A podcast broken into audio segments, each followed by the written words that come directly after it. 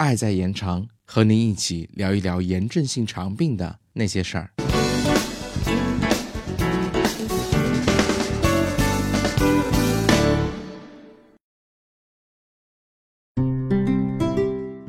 嗨，各位伙伴们，晚上好！又到了 CCCF 小广播时间。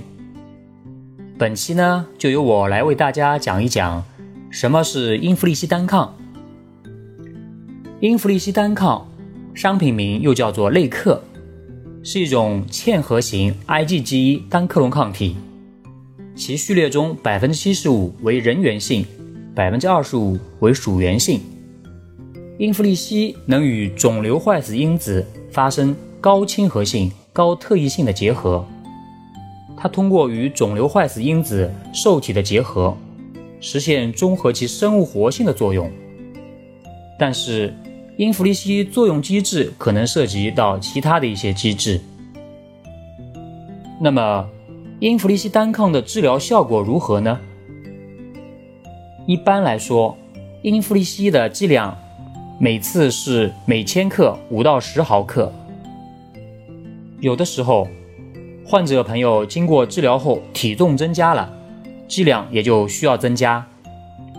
有研究表明，用英弗利西单抗治疗克罗恩病，可以让大部分患者内镜表现改善，病理活动指数明显下降，也可以迅速让患者的溃疡达到黏膜愈合的水平，甚至降低手术概率，改善患者的预后。因此啊。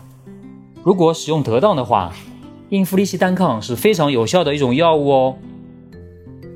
那么话又说回来，由于每个患者个体表现的不同，究竟哪些克罗恩病患者需要使用英弗利西单抗进行治疗呢？考虑到英弗利西是目前我国唯一获得批准用于克罗恩病治疗的生物制剂，特别适用于中重度活动的患者。比方以下几种类型的患者：有瘘管的，采用激素和各种免疫抑制剂无治疗无效的，激素依赖的，激素耐受的或者不能耐受传统药物治疗的克罗恩病患者。但对于高危的克罗恩病患者来说呢，何时使用英弗利西单抗是情况而定，可在激素无效的时候使用。也可以在一开始就开始使用，因为该药物呢价格比较高，在很多地区医保无法报销，因此呢需要结合自己的病情和患者的经济情况制定合适的治疗方案，请伙伴们务必在专科医师的指导下，共同协商讨论出一个治疗方案。好了。本期的小广播就到这里啦，我是主播月亮上的，咱们下期再见喽。